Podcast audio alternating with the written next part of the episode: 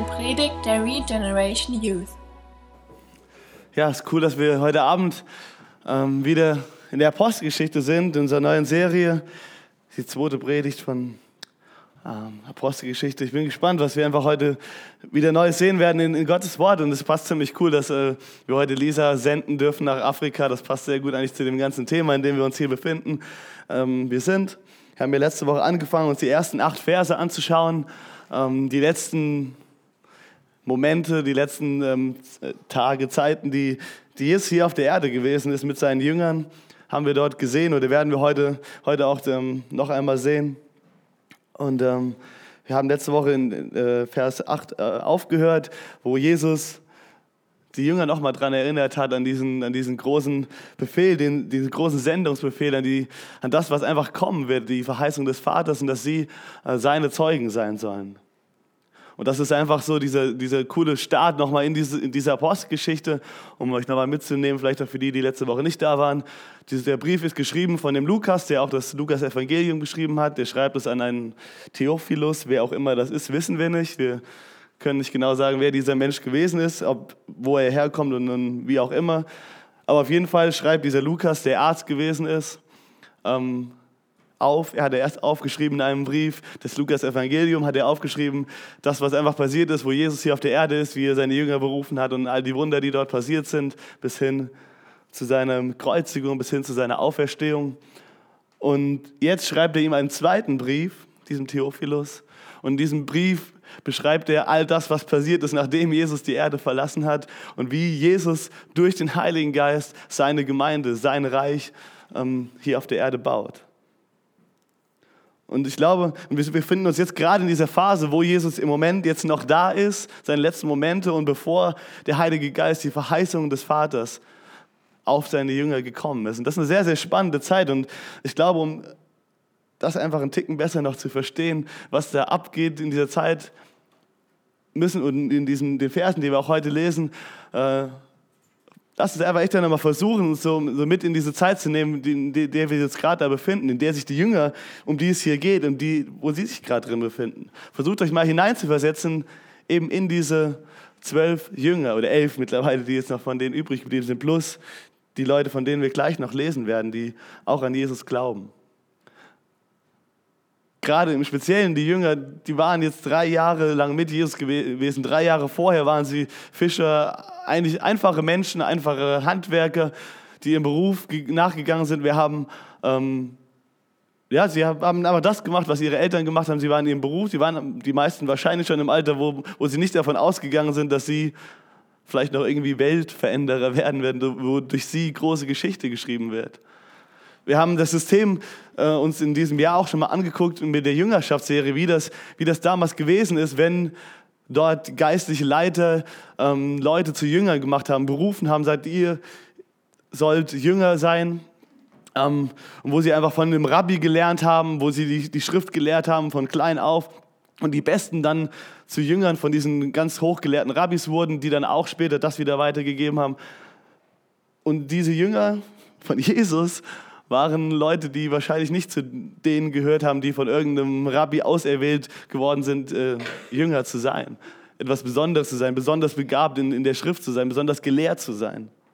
Sie waren einfache Menschen und sie wurden herausgerufen, von Jesus nachzufolgen. Und ich glaube nicht, dass sie damals geahnt hätten, was sie in den nächsten drei Jahren alles erleben würden, was für krasse Wunder sie einfach gesehen haben. Stellt euch das vor, sie haben gesehen, wie wie Jesus auf dem Wasser geht. Sie haben gesehen, wie Blinde sehend wurden, wie Lahme geheilt wurden. Sie haben so viele krasse Dinge erlebt, bis dahin, dass sie selbst sogar in seinem Namen, in Jesu Namen Dämonen austreiben konnten, böse Geister austreiben konnten. Und sie haben dann dieses krasse Erlebnis nur ganz kurz vorher, jetzt vor dieser Geschichte gehabt, wo Jesus von ihnen gegangen ist, gekreuzigt wurde, gestorben ist, wo sie auf einmal all das, was sie in den drei Jahren erlebt haben, auf einmal irgendwie sich ja, komplett aufzulösen schien und alles irgendwo hoffnungslos war, wo die Jünger wieder zurückgegangen sind in ihre alten Berufe. Und dann auf einmal Jesus ihnen wieder begegnet ist, wie er auferstanden, verherrlicht wieder da ist. Und jetzt gibt Jesus in diesem Moment, wo, sie, wo wir jetzt gerade stehen, ihnen den Auftrag, sein Werk auf dieser Erde weiterzuführen. Die hatten schon immer wieder mal diese, diese Lehren von Jesus in seinem Leben gehört. Der hat zu ihnen diese Sachen schon geredet. Aber ich weiß nicht, ob sie das verstanden haben, was er damit meinte. Und ob sie auch vielleicht jetzt im Moment schon so richtig verstanden haben, was, was Jesus vorhat. Auf jeden Fall stehen sie dort jetzt mit Jesus und wir lesen einfach nochmal den, den Vers 8, um dort nochmal hineinzukommen. Dort sagt Jesus, aber wenn der Heilige Geist über euch gekommen ist, werdet ihr Kraft empfangen, dann werdet ihr den Menschen auf der ganzen Welt von mir erzählen. In Jerusalem, in ganz Judäa, in Samarien, ja bis an die Enden der Erde. Und jetzt nachdem Jesus das gesagt hat, oder hier nicht lange nachdem Jesus, er das gesagt hatte, wurde er von ihnen vor ihren Augen in den Himmel aufgehoben und verschwand in einer Wolke. Während sie ihm nachschauten, standen plötzlich zwei weißgekleidete Männer bei ihnen. Sie sagten, Männer aus Galiläa, warum steht ihr hier und starrt zum Himmel? Jesus ist von euch fort in den Himmel geholt worden. Eines Tages wird er genauso wiederkommen, wiederkommen wie, ihr, wie ihr ihn habt fortgehen sehen.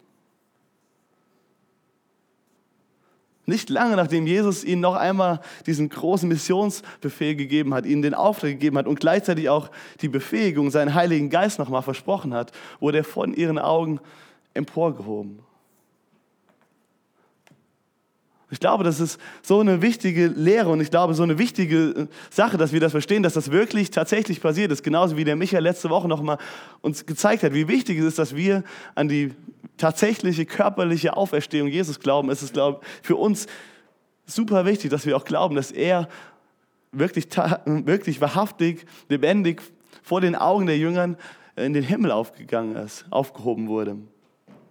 Warum ist das so wichtig? Und ich glaube, wir können das sehen, auch anhand, was das für eine Auswirkung auf die Jünger gehabt hat. Seitdem Jesus von den Toten auferstanden ist, die Tage, die 40 Tage vorher, lesen wir auch in, in den, am Ende von den Evangelien davon, dass er immer wieder den Jüngern begegnet ist. Aber nicht mehr so wie vorher, dass er die ganze Zeit bei ihnen war, sondern er ist mal einzeln begegnet, er war mal hier, er war mal dort und auf einmal war er wieder weg. Erinnert euch an den einen Moment, wo sie auch noch gerade kurz danach, nach der Auf, äh, nach dem Auferstehung von Jesus, wo sie teilweise, noch, wo sie noch verängstigt in diesem Oberraum gesessen haben, die Türen verschlossen. Auf einmal stand Jesus in dem Raum und war mitten unter ihnen und hat seine Wunden auch dem zweifelnden Thomas gezeigt. Und dann war er wieder weg und er war wieder woanders. Und deshalb ist es so wichtig für die Jünger auch, dass, und deswegen glaube ich, legt auch Lukas in, in, in diesem äh, Vers hier so ein, so ein Augenmerk darauf, dass er sagt, vor ihren Augen, dass, dass sie wirklich ganz klar ist, dass Jesus vor ihren Augen in den Himmel gefahren ist. Dass, dass ihnen damit klar wird, jetzt ist nicht wieder so wie vorher, Jesus war nach seiner Auferstehung in seinem fertigen Körper mal da, dann war er wieder weg, sondern jetzt ist er tatsächlich an einem anderen Ort, er ist nicht mehr hier auf der Erde. Und das ist wichtig, weil er ja gesagt hat, ich muss erst zu meinem Vater wieder gehen. Ich muss erst gehen, bevor der Heilige Geist kommen kann.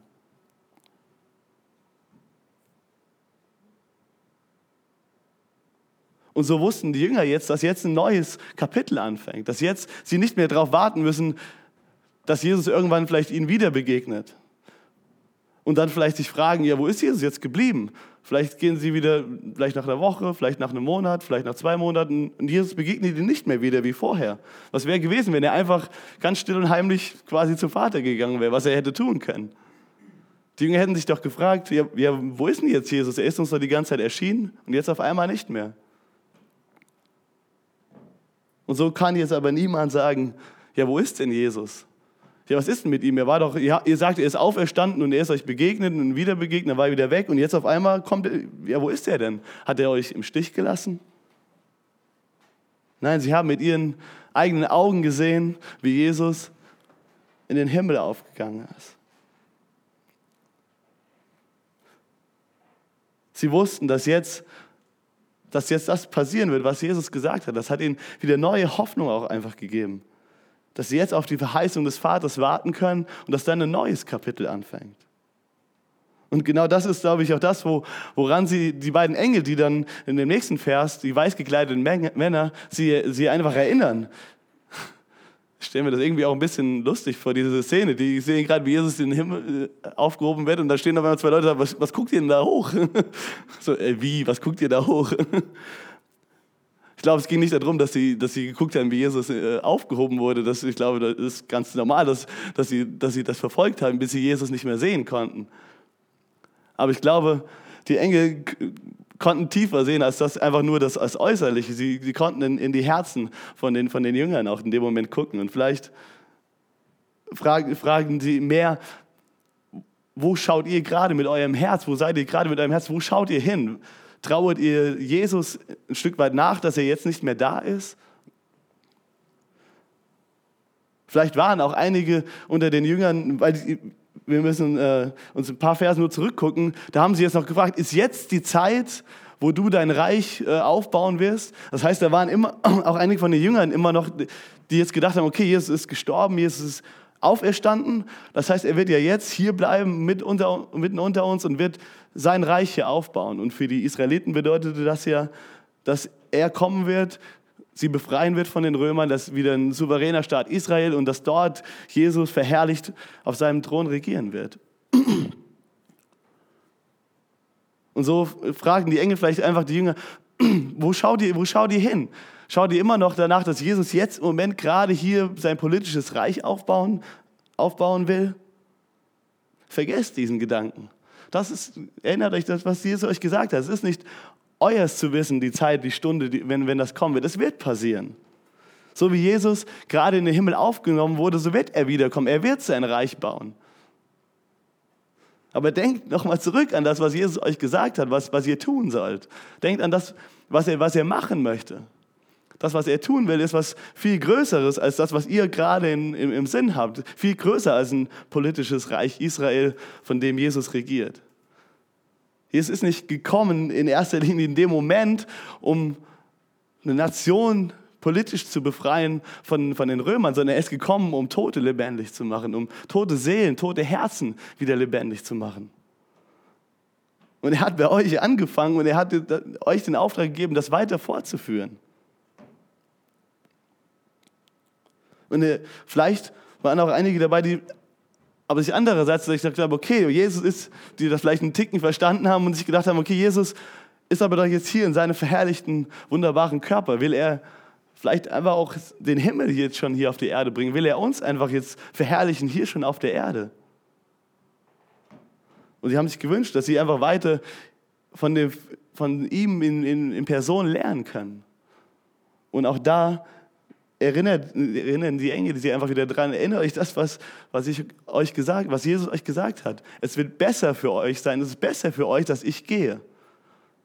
Eben wegen der Verheißung, wegen dem Heiligen Geist, den ich euch, den ich euch senden werde. Es ist besser, dass ich körperlich nicht anwesend bin und der Heilige Geist in euch lebt, als dass ihr nur von mir von Angesicht zu Angesicht lernen könnt.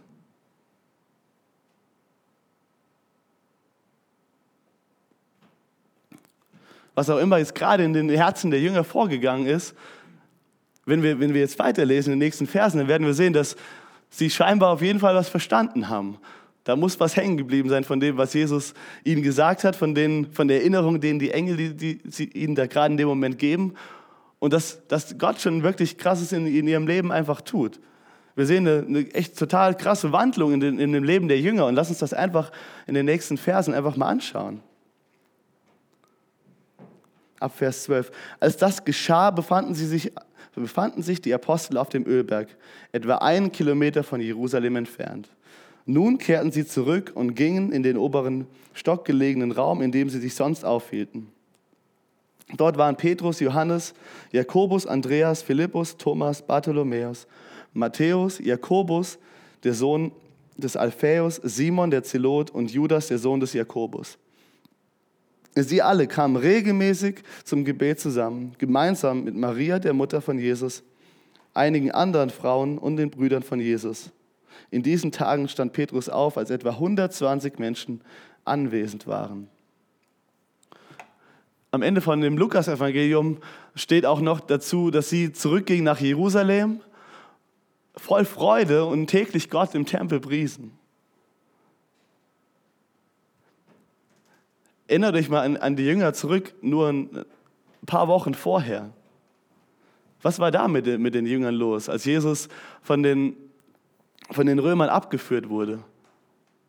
Der Einzige, der noch am Anfang ein bisschen in der Nähe von Jesus geblieben ist, das war der Petrus, aber der hat ihn dann dreimal verleugnet. Die Kreuzigung hat sich der Johannes ein bisschen aus weiter Distanz angeguckt und die anderen Jünger sind komplett hoffnungslos schon irgendwo in eine andere Richtung gelaufen.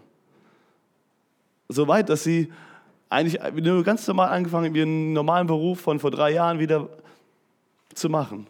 Sie verleugneten Jesus, sie sind wieder zurückgegangen in ihre alten Wege, ganz normal, als ob nichts gewesen wäre, könnte man fast meinen. Wir sehen, dass sie verängstigt waren, dass sie eingeschüchtert waren, dass sie sich, wo sie sich getroffen haben, eingeschlossen haben in einem Raum und die vielleicht gedacht haben, vielleicht sind wir die Nächsten, die die, die Römer ähm, einkassieren, weil wir mit ihm waren. Und jetzt, wo Jesus in den Himmel aufgenommen ist, sie sind nicht weinend, nicht trauer, nicht geknickten Kopfes irgendwie wieder zurückgegangen. Zunächst einmal, sie sind zurück nach Jerusalem gegangen. Sie haben endlich mal das gemacht, was Jesus ihnen gesagt hat. Als sie noch vor Jesu Tod bei, bei Jesus waren und er in seiner schwersten Stunde war im Garten Gethsemane und Jesus sie gebeten hat, bleibt wach, wacht mit mir, betet mit mir. Da sind sie alle eingeschlafen. Und dann kurz Zeit später, wie ich gerade eben gesagt habe, sind sie alle, haben sie sich verstreut, von Jesus, haben Jesus verleugnet. Und jetzt genau dieselben Männer, genau dieselben, von denen ich gerade erzählt habe, sie gehen freudig zurück nach Jerusalem, wie Jesus es ihnen gesagt hat. Sie gehen in den Tempel täglich und preisen, preisen Gott. Und sie warten. Sie warten auf die Verheißung des Vaters. Wir wissen, dass es von da bis äh, nach Pfingsten nicht mehr weit ist. Aber wussten das die Jünger? Ich glaube nicht, dass die Jünger wussten, die wussten nicht, wie lange das jetzt dauert bis zur Verheißung des Vaters. Sie wussten nicht, wann Jesus jetzt genau diese Verheißung bringen wird und die wussten auch nicht, was das jetzt genau, wie das genau aussehen wird. Jesus hat ihnen ja, wir haben die Apostelgeschichte, wir können jetzt weiterlesen. Lukas schreibt diesen Brief hinterher, aber die Jünger zu diesem, in dem Moment wissen nicht, was auf sie zukommen wird.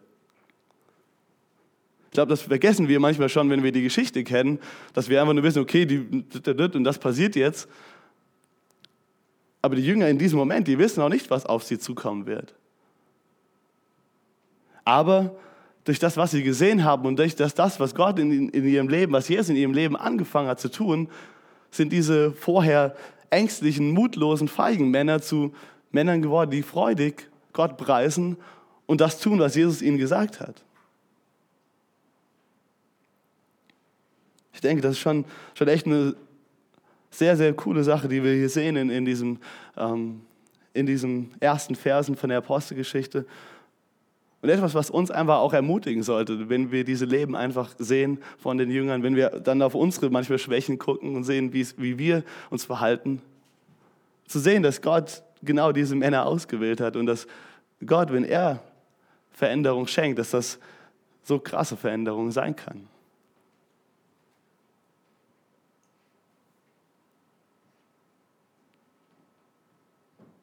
Und ich finde es wunderbar zu sehen, was, was, sie dann einfach, was wir dann einfach hier lesen, dass sie einmütig im Gebet waren, dass sie sich gemeinsam getroffen haben, um zu beten.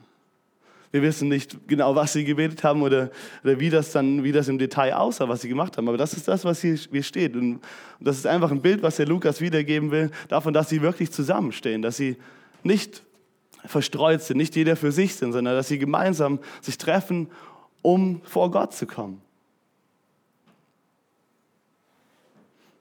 Sie wissen nicht, wie die Verheißung des Vaters kommen wird, aber sie beten da, die glauben daran und sie beten genau dafür. Keine Schnellschussaktion mehr, keine, ich probiere es auch mal auf meine Art und Weise, wie Petrus das einige Male gemacht hat, wie wir das gesehen haben, sondern sie, Sie beten, sie beten zu Gott, sie wissen, dass er das schenkt, was sie brauchen, um die Zeugen zu sein. Sie rennen nicht raus, raus nach Jerusalem und sagen, jetzt auferstanden, er ist in den Himmel aufgefahren und versuchen das aus eigener Kraft. Sie warten auf die Verheißung des Vaters.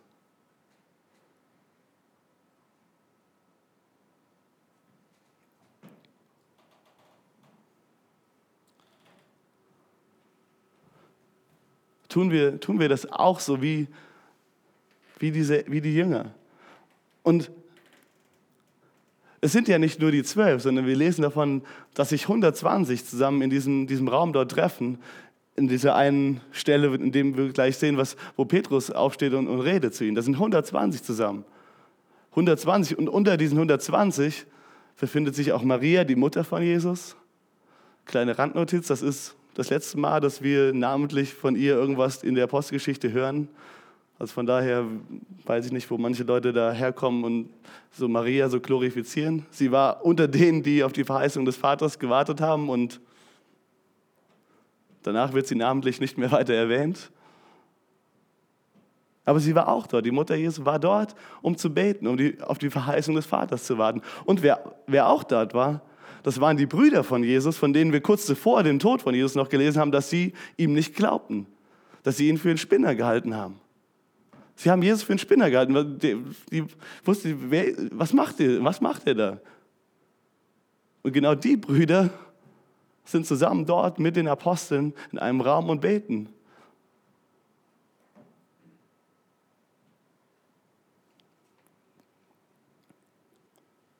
Und glaubt ihr, dass, dass das so wäre, wenn diese Apostel, diese zwölf, nicht, nicht durch Jesus verändert worden wären?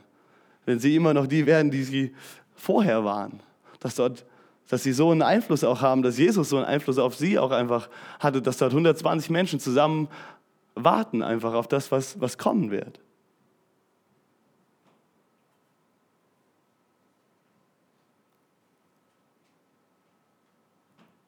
Was wir einfach in diesem Vers noch einfach sehen, ist, dass, ein, ähm, dass sie ausdauernd waren in ihrem Gebeten. Ich glaube, das ist etwas, wovon wir einfach, einfach lernen können von, wo wir uns immer wieder neu und neu und neu daran erinnern müssen. Dass wir ausdauernd sind in unseren Gebeten und dass wir einmütig, dass wir zusammen in unseren Gebeten stehen. Deswegen finde ich es so wunderbar, dass wir auch sowas machen, wie wir gerade eben, dass wir uns zusammen als Familie stellen und beten und dass wir wirklich auch im Glauben beten.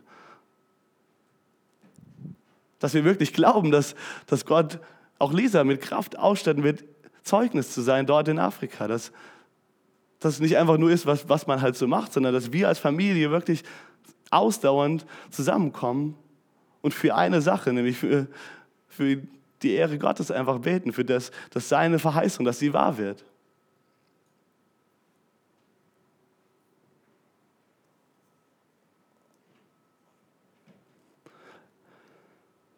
Lass uns von diesen Jüngern und von diesen 120, die sich dort getroffen haben, in dieser, dieser verrückten und dieser ungewissen Zeit, lass uns von ihnen lernen. Und ich glaube, da können wir eine Menge draus lernen. Sie wussten nicht, was als nächstes auf sie zukommen wird. Sie wussten nicht, was passieren wird. Und die hätten anfangen können, auf ihre Weisheit, auf ihre Kraft, auf ihre Denkweisen sich zu verlassen. Sie hätten sich schlaue Strategien und alles Mögliche überlegen können. Oder sie hätten das im besten Falle und im schlechtesten Falle, das sind so viele unterschiedliche Menschen, die dort zusammenkommen und die so viele auch unterschiedliche und krasse Dinge erlebt haben. Und sie hätten sich auch gegenseitig vielleicht Vorwürfe machen können, auch allein die zwölf Apostel von den Dingen, die sie erlebt haben. Sie hätten Petrus Vorwürfe machen können, warum hast du Jesus dreimal verleugnet? Sie hätten, was weiß ich, sie hätten andere Vorwürfe machen können, warum bist du wieder zurückgegangen, wo du, hinge wo du hergekommen bist, warum bist du wieder in den alten Job, warum hast du nicht an Jesus festgehalten? Sie hätten sich gegenseitig Vorwürfe machen können.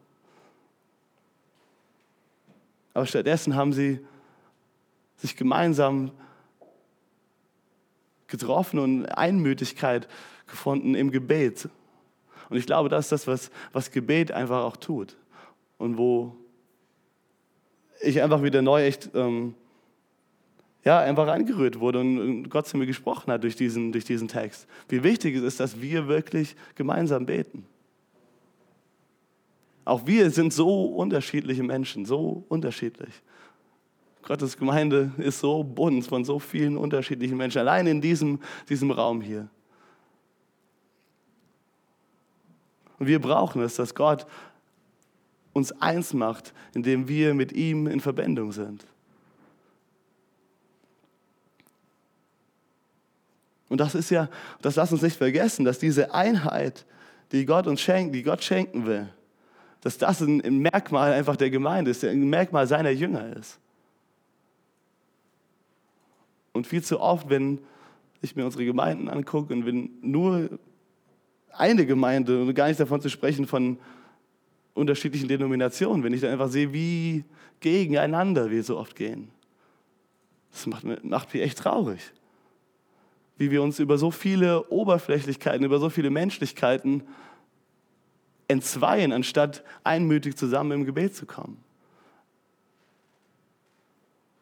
Anstatt die wirklich wichtigen Dinge zu sehen.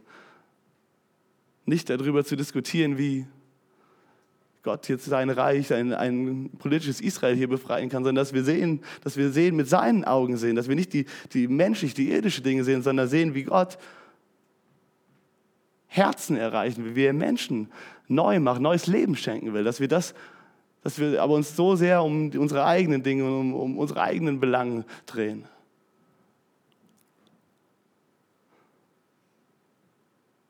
Deswegen ist es so wichtig, dass wir auch so eine, so eine Arbeit haben, wie, wie wir das einfach mit der Allianz einfach haben, mit den Jugenden zusammen. Dass wir in Herborn als, als Jugend von Jesus einfach als Einheit stehen.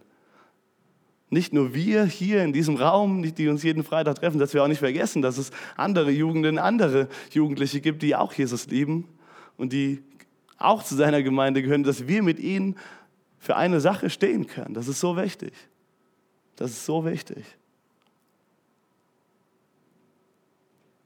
Und deswegen einfach auch noch meine Ermutigung an mich und an euch, dass wir wirklich vor Jesus kommen, dass wir ausdauernd sind im Gebet, auch einfach für, für diese Stadt, für diese Gegend, in der wir leben und dass wir uns das wieder neu bewusst machen, dass wir in dem gleichen, in dem gleichen Dienst, in der gleichen Mission stehen, wie die Jugenden ähm, in der FEG und in der EFG und mit denen wir zusammenarbeiten, dass wir, dass wir in dem gleichen Dienst stehen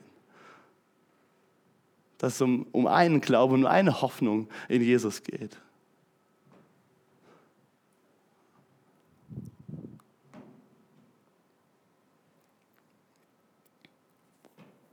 Ich glaube, wenn wir uns das immer wieder bewusst machen, dann ändert Gott da auch einfach unser Herz und macht unser Herz bereit, zu empfangen. Und ich glaube, genau das ist das, was, was bei den Jüngern in dieser Zeit und bei diesen 120 in dieser Zeit passiert. Wenn sie sich treffen, trotz all dessen, was passiert, trotz all der Unsicherheiten und vielleicht auch der Unterschiede und der Fragen, die sie haben, durch das gemeinsame Zusammenkommen und für, für die Sache beten, machen, werden sie bereit gemacht von Jesus für diese Verheißung des Vaters. Ihre Herzen werden vorbereitet. Und so frage ich mich auch in dem Zusammenhang für unser persönliches Gebet, wie sehr wir mit Jesus verbunden sind, wie sehr wir ihm die Sachen, die uns bewegen, die mich jeden Tag bewegen, wie sehr gebe ich die einfach, bin ich damit in Verbundenheit mit Jesus, gehe vielleicht trotz der Fragen, die ich habe und vielleicht auch gerade wegen der Fragen und gerade wegen der Unsicherheiten in meinem Leben zu Jesus, aber auch weiter gesponnen als Jugend hier oder als Jugenden, als Gemeinden hier in der Gegend, wie sehr kommen wir zusammen? Wie sehr lassen wir von Jesus auch einfach unser Herz vorbereiten für das, was er tun möchte? Und was kann möglich sein, wenn wir vorbereitet sind, wenn wir unsere Herzen vorbereitet haben?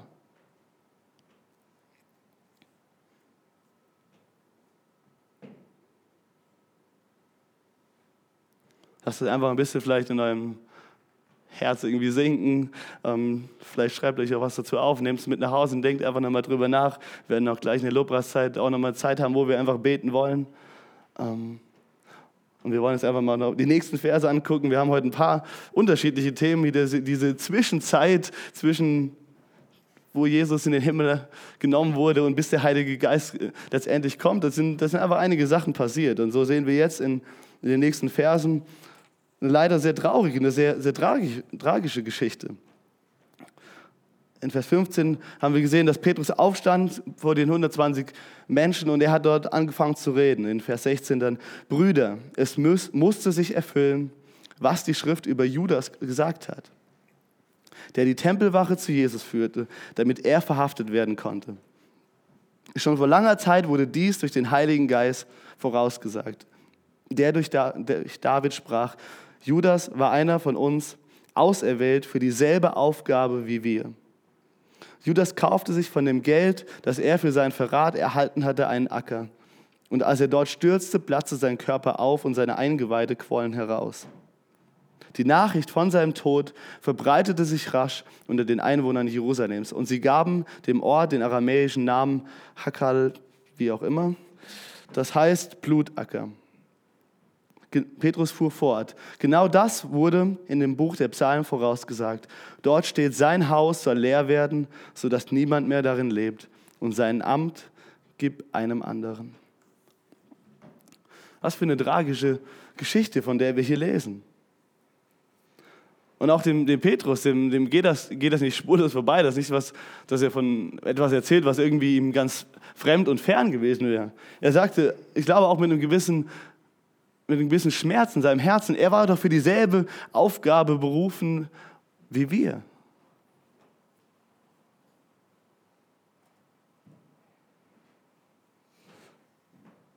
Wie tragisch ist das, dass da einer gewesen ist, der für dieselbe Aufgabe berufen wurde,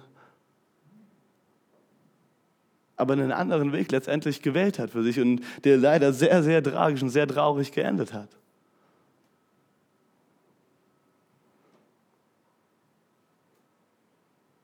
Und letztendlich das, was passiert ist und auch sein Ende eigentlich, eigentlich zeigt, dass, dass, Jesus, dass Judas leider nicht wirklich verstanden hat, worum es, worum es geht, worum es Jesus letztendlich ging.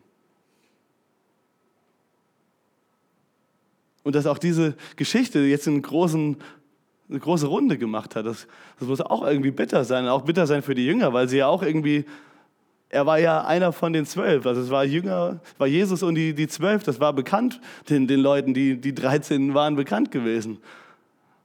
Und jetzt einer von denen, hat dann sowas gemacht. Ich meine, da gab es bestimmt dann viel, viel Gerede auch in, in Jerusalem und Umgebung, was jetzt da eigentlich los ist. Und das hätte auch in Petrus und die anderen Jünger sehr wütend machen können, hätte sie sehr verletzen können. Ich weiß nicht, wie, wie, wie, es ihnen, wie es ihnen damit ging, aber wir sehen von dem, was, was Petrus einfach hier macht, dass er, dass er lernt, das aber auch in die richtigen Perspektiven zu, zu setzen, dass ihm das bestimmt sehr nahe gegangen ist, aber dass er sich davon nicht jetzt komplett entmutigen lässt, dass er sich davon nicht komplett runterziehen lässt und alles in Frage stellt. Und ich denke, da können wir auch von Petrus, von Petrus lernen, dass, wir, dass dass er erkannte, dass Gott souverän ist. Dass es eine sehr tragische Geschichte ist von diesem Judas, was mit ihm passiert ist. Aber dass es nichts ändert an der Souveränität Gottes, dass Gott, dass Jesus keinen Fehler gemacht hat, darin den Judas auszuerwählen. Dass er sagt, dass letztendlich ist Gott souverän. Er steht über allem. Er wusste schon, was passieren wird.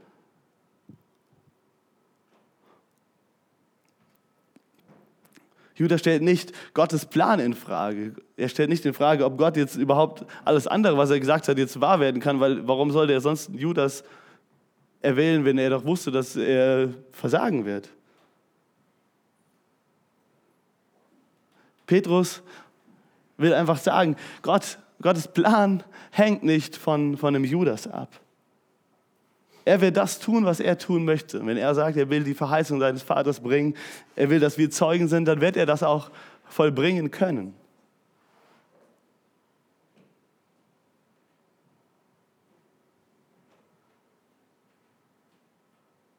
Vielleicht sollten wir lernen, die Geschichte von Judas so zu sehen, gerade weil Jesus gekommen ist, um Sünder zu retten, hat er vielleicht auch einen Judas erwählt, dass er drei Jahre lang mit ihm gehen durfte, von ihm lernen konnte und in der Hoffnung, dass er vielleicht erkennt, wo die Wahrheit ist.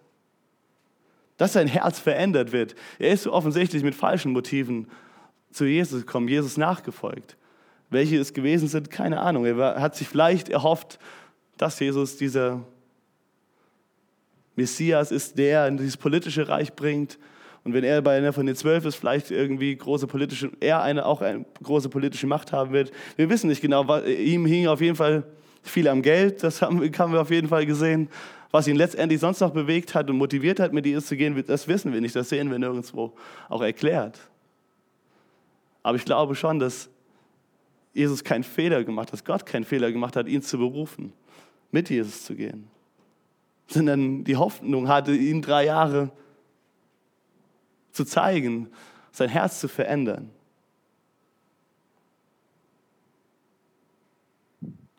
Denn Petrus sagte hier, er wurde zu dem gleichen berufen wie wir auch. Er war einer genauso wie wir, er hat den gleichen Ruf gehabt.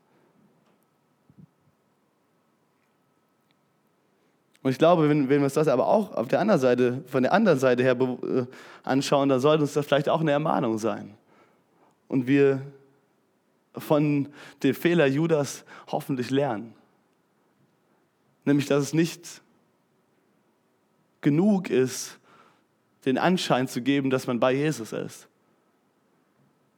Dass man sehr wohl drei Jahre lang mit Jesus sein kann, dass man sehr wohl jahrelang in der Gemeinde und in die Jugend gehen kann, jede Veranstaltung besuchen kann und viel über Jesus wissen, denn viel Wissen hatte Judas definitiv über Jesus. Und trotzdem das Herz nicht erneuert werden kann. Es trotzdem sein kann, dass das Herz nach so vielen Jahren nicht erneuert ist. Kein neues Herz, kein neues Leben vorhanden ist.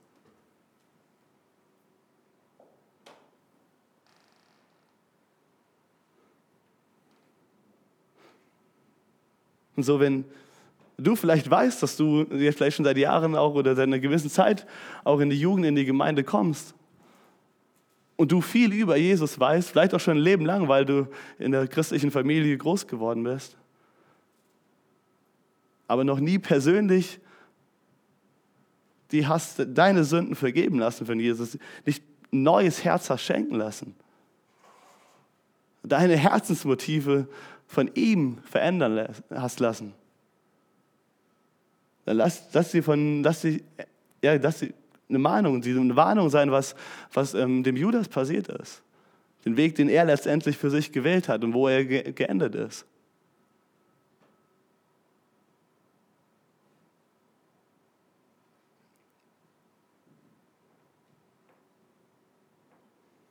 Wir müssen alle auch irgendwo eine Entscheidung treffen. Wir müssen uns für Jesus entscheiden oder gegen ihn. Und irgendwann wird es offenbar werden. Wir wissen nicht zu welchem Zeitpunkt, aber es wird irgendwann offenbar werden. Und beim Judas ist es nach diesen drei Jahren offenbar geworden, wo sein Herz letztendlich war und was ihm letztendlich wichtig war.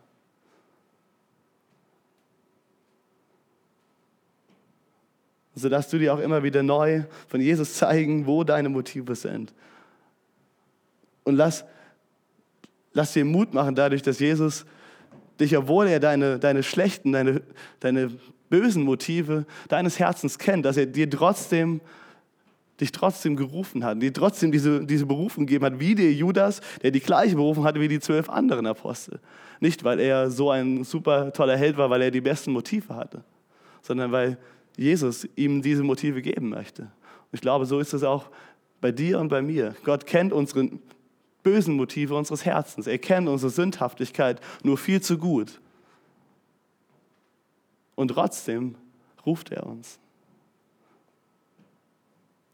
Und er möchte sie, sie umkennen. Er möchte uns neu machen. Er möchte uns neues Leben schenken, neue Motive geben. Lass dir da von dieser Geschichte, von, von dieser tragischen Geschichte von, von Judas einfach zu deinem Herzen sprechen und, und dir zeigen von, von Jesus genau, wo du gerade im Moment stehst.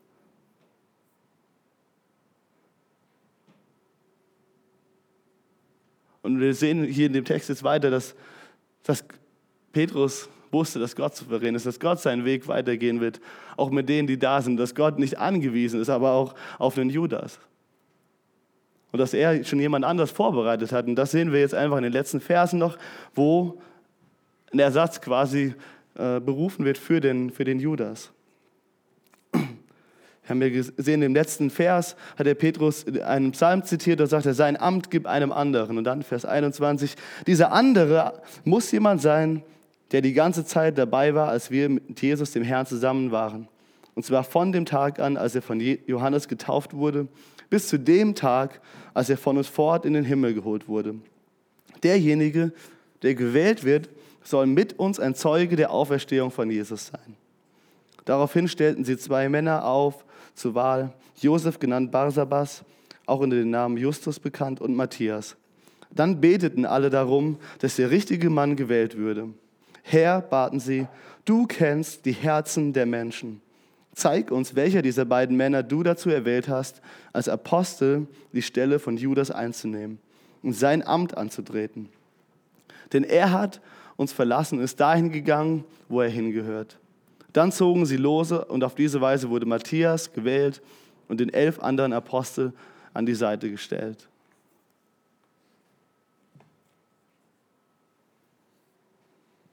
Es gibt natürlich einige, die die Frage stellen, war das jetzt ungeistlich, was sie dort gemacht haben? War das jetzt zuvor gegriffen, weil die den Heiligen Geist noch nicht hatten? Ich denke nicht. Und ich denke, was sie dort machen, ist, ist einfach genau das, was Gott in dem Moment von, von ihnen wollte. Sie waren einmütig gemeinsam im Gebet, sie baten, warteten, sie beteten zusammen. Und ich glaube, dass Gott ihnen das einfach wichtig gemacht hat. Und sie sie vielleicht auch wieder erinnert, genauso wie Petrus an diese Schriftstellen im Alten Testament in dem Psalm erinnert wurde, wurden sie bestimmt auch erinnert an das, was Jesus wieder ihnen gelehrt hatte. Unter anderem, dass auch die, die zwölf Apostel an einem Tag dort sein werden, um über die zwölf Stämme Israels auch zu richten.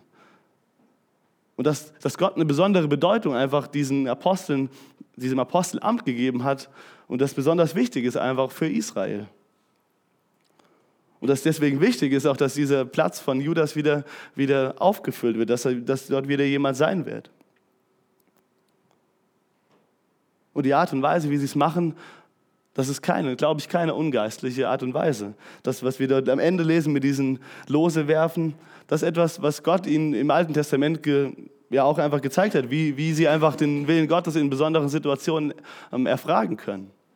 Aber sie haben ja nicht einfach nur irgendwelche Leute dorthin hingebracht, sondern, glaube ich, eine sehr gute, auch reife geistliche Sicht der Dinge einfach ähm, gehabt auf die Art, äh, darauf hin, auf die engere Auswahl, wer überhaupt in Frage kommen kann.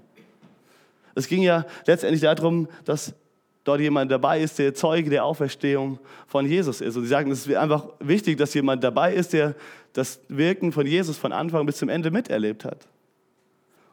Und nur wer das letztendlich, diese Qualifikation erfüllt, kann überhaupt in die engere Auswahl äh, kommen, wo dann überhaupt dann letztendlich durch dieses Los entschieden wird, wen Gott von denen einfach haben möchte.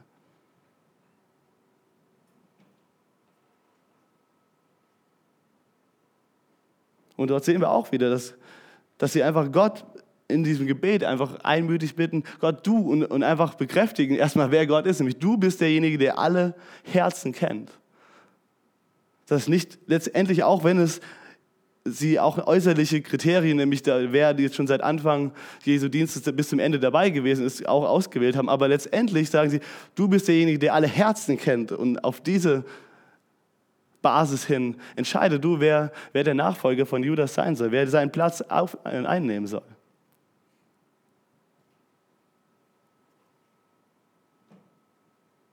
Und wie cool ist das einfach zu sehen, dass es nicht nur die zwölf Jünger gegeben hat, von denen wir so viel in den Evangelien gelesen haben, dass da noch mehr dabei sind, die die ganze Zeit auch bei Jesus geblieben sind dass da No-Names wie diesen Matthias und diesen, äh, die anderen haben ich schon wieder vergessen, Josef. so ein No-Name, dass ich den Namen nach zwei Minuten schon wieder vergessen habe. Aber da gibt es noch sehr viele andere Menschen, von denen wir vorher nie was gelesen haben und die auch nachher nie wieder namentlich erwähnt werden. Aber dass das nicht irgendwelche No-Names sind und dass nur diese paar wenigen Stars gibt, durch die Gott arbeitet, sondern dass Gott durch so viele Menschen arbeitet und Gott die Herzen von jedem einzelnen Menschen auch in diesem Raum einfach kennt und bewusst ist, wie er dich mit, deinem, mit seinem Heiligen Geist erfüllen kann, wie er dich für die Mission, die er in seinem Wort gegeben hat, Zeuge zu sein, erfüllen kann. Und da ist es nicht entscheidend, ob du in äh, irgendeinem bekannten Buch irgendwie vorkommst. Das ist nicht entscheidend. Ich glaube nicht, dass ein Petrus letztendlich für Gott wichtiger ist als ein, ein Josef oder, oder eben dieser Matthias. Und das nicht entscheidend ist, dass sie in den nächsten Kapiteln der Apostelgeschichte hundertmal namentlich erwähnt werden. Es werden eh kaum noch von diesen zwölf Jüngern, kaum noch welche namentlich in der Apostelgeschichte weiterhin vorkommen. Und trotzdem hat Gott sie dazu berufen, Zeuge zu sein von Jerusalem bis zu den Enden der Erde. Und das ist das, was durch diese Menschen einfach Gott auch gemacht hat. Und das ist das, was wir in den nächsten Wochen einfach sehen werden, wenn, der, wenn Pfingsten kommt, wenn der Heilige Geist kommt.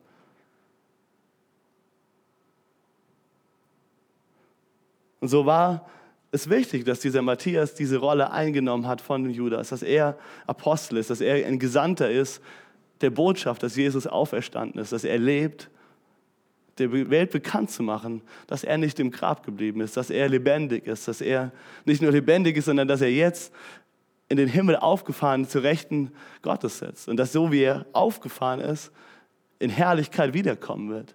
Das ist die Botschaft. Das ist die Botschaft seit 2000 Jahren. Das ist die gleiche Botschaft, die wir heute immer noch haben. Dass es Hoffnung gibt. Und so müssen wir uns einfach jeden Tag wieder neu fragen, haben wir diese Hoffnung? Haben wir diese Verheißung des Vaters tief in unserem Herzen? Haben wir den Heiligen Geist, der lebendig in uns ist?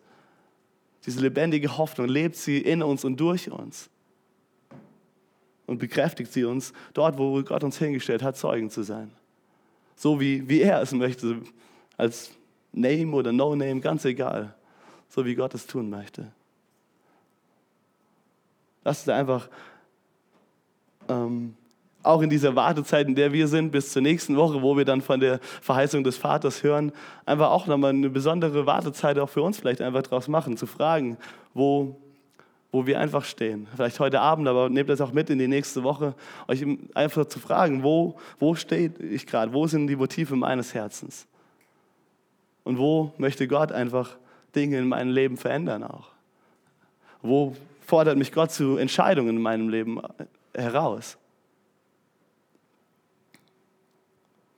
Wo ist vielleicht unser Glaube zu sehr auf irdische, politische Dinge gerichtet, wie bei den Jüngern das vielleicht war? Wo sind wir vielleicht einfach zu verletzt von Menschen wie, wie einem Judas, der doch eigentlich vorgegeben hat, zu Jesus gehören, aber uns jetzt verletzt hat und verlassen hat? Wo haben wir vielleicht einfach persönlich viel zu kleinen Glauben daran, was Gott tun kann? Wo haben wir vielleicht viel zu wenig uns bewusst gemacht, dass Jesus von den Toten auferstanden ist, um uns von den Toten auferstehen zu lassen? von den geistig Toten, uns neues, ewiges Leben zu geben. Und dass derjenige, der den Tod überwunden hat und der in Herrlichkeit in den Himmel aufgefahren ist, sehr wohl dazu in der Lage ist, dir Kraft zu geben für den nächsten Tag.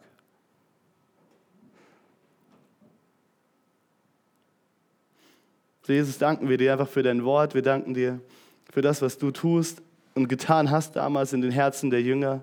Und dass wir das einfach so eindrucksvoll lesen konnten, wie, wie du Leben verändert hast, wie du ihre Leben verändert hast. Und wie dadurch einfach, genau durch diese zwölf, die du berufen hast, du die Welt verändert hast, Herr. Und schenk uns neuen Glauben, dass du das in unserem Herzen durch uns auch tun kannst, Herr. Nicht wegen uns, nicht wegen dem, wie toll wir sind, sondern wie groß und wie wunderbar du bist und wie viel Erbarmen und Liebe du für jeden einzelnen von uns und vor allem für diese Welt, die dich nicht kennt, einfach, wie, du, wie sehr du sie einfach liebst, Herr. Herr, so wollen wir dir Danke sagen, dass du uns begegnet bist, dass du heute Abend hier bist und uns begegnen möchtest, Herr, wieder neu. Und wir bitten dich, dass du zu uns redest, dass du uns zeigst, wo wir stehen, dass du uns hilfst, die nächsten Schritte zu gehen, aber dass du uns vor allem auch hilfst, einmütig vor dich zu, vor dich zu kommen, Herr. Danke, dass wir eine Gemeinde sein dürfen. Danke, dass wir 2000 Jahre später, nach dem Event, in dem wir gelesen haben, immer noch dein Leib einfach sind. Herr, du bist ein großer Gott und wir wollen glauben, wir wollen lernen zu glauben, dass du zu Großen fähig bist. Amen. Danke für das Anhören der Predigt. Weitere Informationen findest du unter www.regenerationyouth.de.